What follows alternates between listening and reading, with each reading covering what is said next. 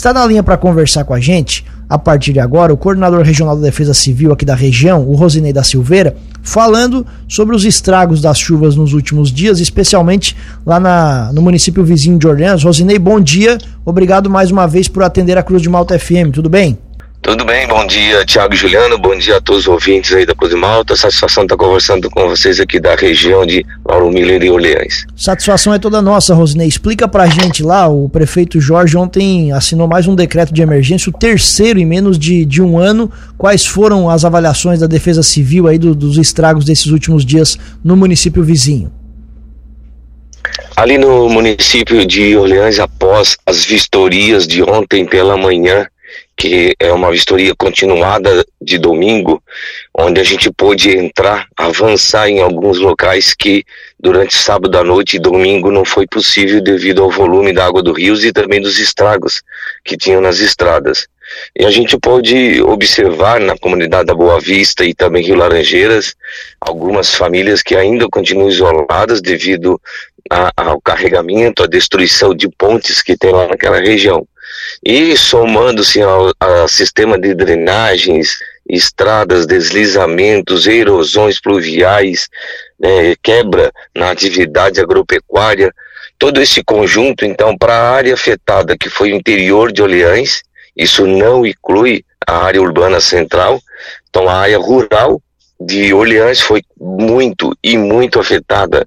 Em duas horas são mais de 100 milímetros de chuva orográfica, que é aquela chuva potencialmente forte e que causam enxurradas e deslizamentos significativos.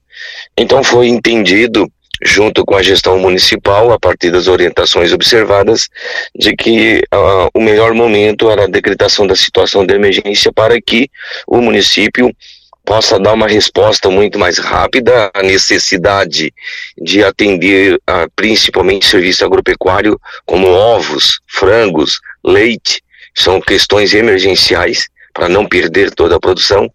Então esse decreto de situação de emergência é uma medida administrativa que ajuda a, a municipalidade nesse atendimento.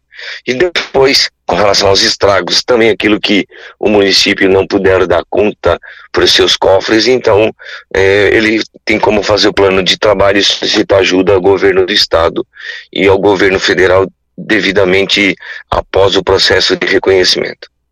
Você falou que ainda ontem haviam é, famílias isoladas? Sim, ainda hoje também ah, essas famílias elas são é, o único acesso de, liga, de ligação com as estradas e, e aos serviços municipais é por, por essas pontes que foram danificadas. Então, o Rio Baixando ainda ontem de manhã não foi possível fazer essa atividade que é de fazer uma, uma passagem provisória dentro do rio. Então, ontem à tarde e hoje é que a prefeitura deve estar concluindo essa atividade para que essas pessoas possam ter essa, essa ligação e atividade leiteira, por exemplo, fazer uh, o carregamento né, no, nos caminhões. Então, é, é uma outra alternativa está sendo utilizada também, que é a construção, abrir novas estradas para ligar em outras áreas, em, em outras, é, outra malha viária do município, para não depender somente dessas pontes. Então, tudo isso está sendo estudado na prefeitura e, e a, a, a, Secretaria de Infraestrutura, Defesa Civil Municipal vão tomando essas decisões durante a semana. Já foi possível fazer uma avaliação do, do, do quanto isso, é, o valor que, que, que isso causou em prejuízo financeiro para o município?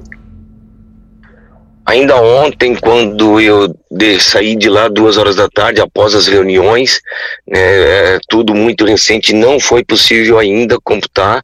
A secretaria, a IPAGRE está apoiando, fazendo esse contato com as propriedades agrícolas e o serviço de engenharia da Secretaria de Infraestrutura também fazendo a quantificação desses danos.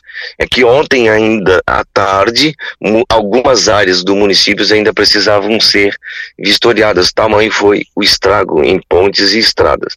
Mas nós temos certeza, então, hoje em números que quatro pontes são completamente destruídas, mais dez pontes é, danificadas, a sua estrutura, algumas até com estrutura comprometida. A gente tem também é, do, 12 pontos de estradas vicinais com muita erosão e muita é, de material de pavimentação, mais 10 pontos de drenagens que foram destruídos e precisam ser é, refeitos. Então isso é, é, somente no dia de ontem, né? Então hoje continua o trabalho de, de, de avaliação e nós temos um período de 10 dias para conclusão. O prefeito Jorge Coia, a Defesa Civil Municipal, pelo quantitativo de danos de outubro, eles estimam que os prejuízos ainda ontem já passavam de 2 milhões. Rosinei, mudando um pouco de assunto não, mas de local, a Serra do Rio do Rastro, aqueles deslizamentos de terra do último sábado, eles comprometeram mais algum ponto por lá ou foi apenas mesmo um deslizamento de terra? É, foi mesmo deslizamento de terras e bem diferente de alguns pontos anteriores, principalmente onde foram feitas obras. A população deve entender de os outros registros anteriores, a gente já tem a queda de blocos né, ou deslizamento de rocha. Agora, nesse final de semana, foram deslizamentos de terra. Então, é no, numa área mais baixa, da mais próximas de Lauro Miller do que Bom Jardim, quilômetro 413, aonde desceu material roxo, é, não é rochoso, é material argiloso e algumas árvores. E, então, é, uma, um evento bem diferente do anterior, é um outro terreno, uma outra instabilidade de terreno. Mas então foi resolvida a Secretaria de Infraestrutura, a equipe aqui do, do Ademir, coordenador regional, fez um trabalho muito rápido e eficaz e no domingo pela manhã, no finalzinho da manhã, já foi feito o restabelecimento, não deixando riscos. Perfeito. A serra ainda tem um ponto em meia pista, Rosnei? É, nós temos aquele ponto do outro evento anterior, lá em cima, já próximo, chegando a, a Bom Jardim, próximo ao KM 405, se eu não me engano, de que ah, o trânsito não está 100% recuperado toda a via devido àquele deslizamento rochoso anterior que destruiu o guarda-reio da pista. É aquele que a gente já conversou algumas vezes que ainda está aguardando alguma definição por parte do executivo de alguma obra no sentido de contenção. Perfeitamente, esse ponto aí. Certo. Aqui em Lauro Miller, Rosnei, você vistoriou alguma área?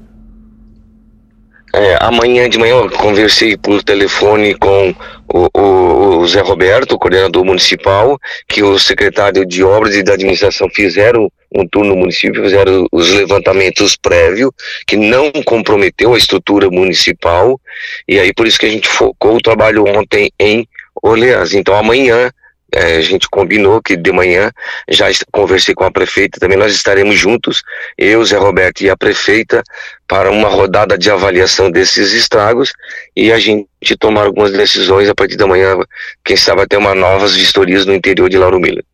Aqui na região que é de sua é, jurisprudência, sua, sua é, é, competência, o, o pior foi em Orleans mesmo?